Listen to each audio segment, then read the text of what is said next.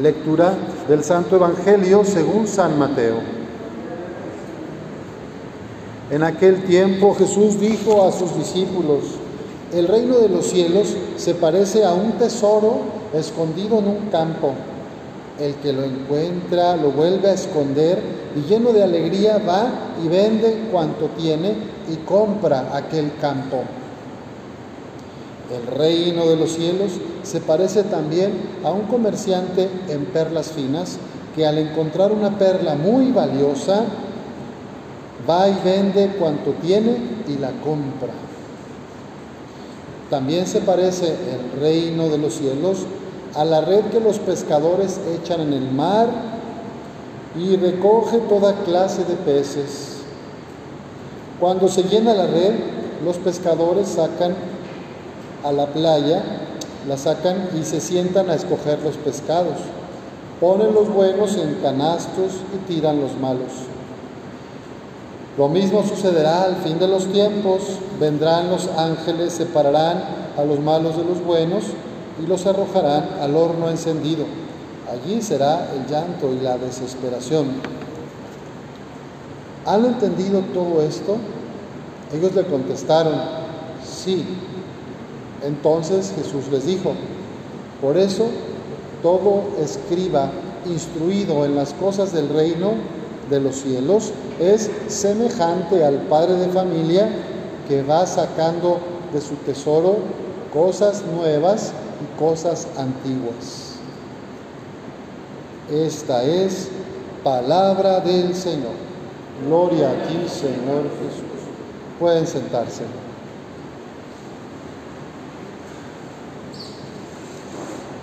Dayana, la vida es un regalo de Dios, es un don y todos tenemos una vocación principal a construir el reinado de Dios. ¿En qué consiste el reino de Dios? El reino de Dios fue el sueño por el que Jesús vivió y lo que enseñó y lo que hizo para que todos pudiéramos seguirlo y construir con él el reino del Padre. El reinado del Padre implica la fraternidad, la solidaridad, el diálogo, el encuentro, la armonía entre las personas, la fraternidad y ahora con el, el, tema de las mujeres dicen también la sororidad, ¿verdad? Entre mujeres, hombres con mujeres, mujeres con hombres, se necesita pues una base de reconocimiento del otro como hija e hijo de Dios. Nos toca vivir en un país que hay mucha violencia, muchos tipos de violencia. En las escuelas pues hay bullying, hay maltratos, a veces hay niños que le faltan al respeto, los grandes se burlan de algunos más pequeños, se aprovechan de los débiles. También ocurre en las familias a veces que pues los grandes o los primos o los hermanos pues también hacen maldades a los más chicos y desafortunadamente en algunas familias también hay violencia machista, hombres que creen que son superiores por ser hombres a las mujeres y maltratan de palabra, de obra o de acción también. ¿De qué se trata la vida verdadera? De amarnos, querernos y respetarnos.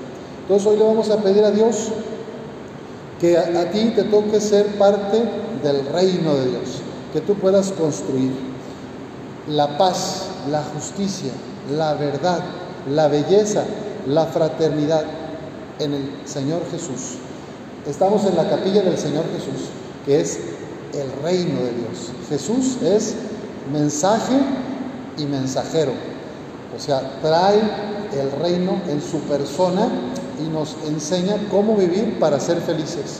Y nos pone unos ejemplos hoy en las, en las parábolas que hoy nos da, en estas narraciones, metáforas o comparaciones, nos da tres ejemplos. Dice que el reino de Dios o la felicidad humana se parece a un tesoro escondido en un campo, que cuando una persona lo encuentra, va y vende todo lo que tiene para comprar aquel campo, ¿verdad? porque ahí está su tesoro. Donde está tu tesoro, ahí está tu corazón. Las personas van a enfocar sus energías, su tiempo, su vida a lo que más les apasiona. Desafortunadamente, mucha gente se confunde y piensa que es en las riquezas, en el poder, en el dominar a los demás, en el tener cosas o en el placer, piensan que ahí van a encontrar la felicidad. Y luego, oh sorpresa, que son infelices, que sienten un vacío interior, porque el único que puede llenar nuestro corazón y hacernos felices es Jesús, es el reino. Otra comparación que pone es la de un comerciante de perlas finas. Vende perlas, pero cuando encuentra una perla muy valiosa, vende todas las que tiene, chiquitas o medianitas, para comprar esa perla más valiosa. Cuando tú encuentras a Jesús, cuando tú te encuentras con el proyecto del reino, que es Jesús y su evangelio, uno se siente profundamente amado y todos estamos llamados a transmitir esa misericordia. Jesús nos ama no porque seamos buenos, Él nos ama porque somos sus hermanas y hermanos. Papá Dios no nos ama porque nos portamos bien, nos ama a todos por igual. Es como el sol que sale para buenos y malos, como la lluvia que ojalá caiga, que llueve sobre buenos y malos, justos e injustos. El amor de Dios es incondicional. Entonces, si nosotros estamos aquí esta tarde agradeciendo a Dios la vida de Dayana, es bueno que sepamos que somos infinitamente amados por Dios, incondicionalmente amados por Dios aunque nos hayamos equivocado, aunque a veces hayamos sido egoístas, aunque a veces hemos cometido pecados, el Señor siempre nos espera con los brazos abiertos y quiere nuestra felicidad. Entonces el comerciante en perlas vendió lo que creía que era felicidad, las perlas chiquitas, el control, el placer, el poder, y compró el reino de Dios, lo que lo hizo más feliz, le llenó su corazón. Y por último, también pone Jesús un ejemplo de la red de los pescadores, como otra metáfora o comparación al reino. Y dice que pues en la red caen bastantes peces, pero hay unos que son buenos y otros no son comestibles. Entonces los pescadores la sacan a la playa y ahí se paran, ¿verdad? Hay unos peces que hacen daño o tienen espinas o, son venenosos. Bueno, eso los separan, ¿verdad? Porque si, nadie los va a comprar, ¿verdad? Entonces, o, a veces son muy chiquitos, ¿verdad? Hay quienes regresan los peces al mar cuando son muy pequeños en la barca para que crezcan y ya, ¿verdad? En, los, en los lagos y lagunas. Y también esa era una práctica común en el tiempo de Jesús. Este está muy chiquito, va a estar bueno después, lo regresamos al mar ahí, ahora a la, playita, ya se va el pez, ¿no? Entonces, puede ser bueno o malo en el sentido de que todavía no está maduro para comerse, todavía no está con el peso. Entonces, a veces también nosotros somos los peces en el reino de Dios que estamos tratando de estar bien para alimentar a los demás. Entonces, esta comparación es muy interesante porque dice que al final de los tiempos vendrán los ángeles y van a separar, ¿verdad? Van a, los buenos peces de los que no son buenos. Cada quien será llamado en su tiempo. Nosotros sabemos que la vida es un regalo, pero no es eterna. Esta vida no es eterna. La vida después sí es eterna. Este es un tiempo que tenemos y hay que aprovecharlo para alimentar a los demás, para ser peces buenos que dan amor, cariño, ternura, que nutren la vida de los demás. Para ser un buen pez, ¿qué se necesita? Acercarnos al, al, Señor Jesús, al Maestro, para dejarnos inundar de sus gracias y poder compartir nuestro corazón con los demás. Entonces, el tesoro escondido es algo que ya está dentro de nosotros. El campo es tu corazón y aquí está, solo que tenemos que buscarlo. El Espíritu Santo ya está dentro de nosotros desde nuestro bautismo. Pero a veces nos distraemos en cosas pasajeras, en bienes temporales o cosas que parecen muy grandes, pero en realidad nos dejan vacíos. Entonces, la clave de la felicidad de todas las personas está en mantenernos cerca de Jesús, vivir en su corazón y compartir ese amor incondicional con los demás. Si una persona se siente profundamente amada por Dios, esa persona va a estar feliz y va a compartir ese amor de Dios con los demás. Si una persona no se sabe amada por Dios o no se siente amada o perdonada por Dios, esa persona va a tener como alguna tristeza, como alguna desesperanza, a veces alguna amargura, y le va a costar aceptar a los demás, querer a los demás, perdonar a los demás.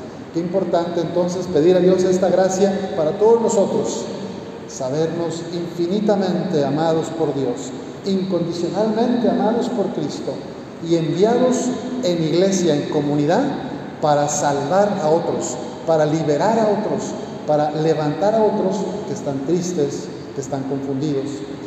Tu vida como don y regalo es para entregarla, no es para conservarla.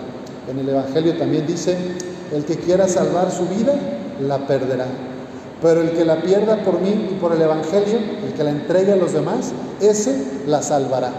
Entonces nuestra vida es como una vela, como un cirio. Estamos creados para consumirnos en el amor, para darnos, e iluminar la vida de los demás. Un cirio que no se prende, que se queda ahí, se empolva, se queda solito, lleno de tierra y no sirve para nada, no da luz. Nuestras vidas son un fuego de amor. Hay que consumirnos en Cristo y dejarnos incendiar por el Espíritu Santo. Por ahí está la llama en el, en de la entrada, miren qué bonita la llama. El Espíritu Santo es la, la vida de Cristo en nosotros.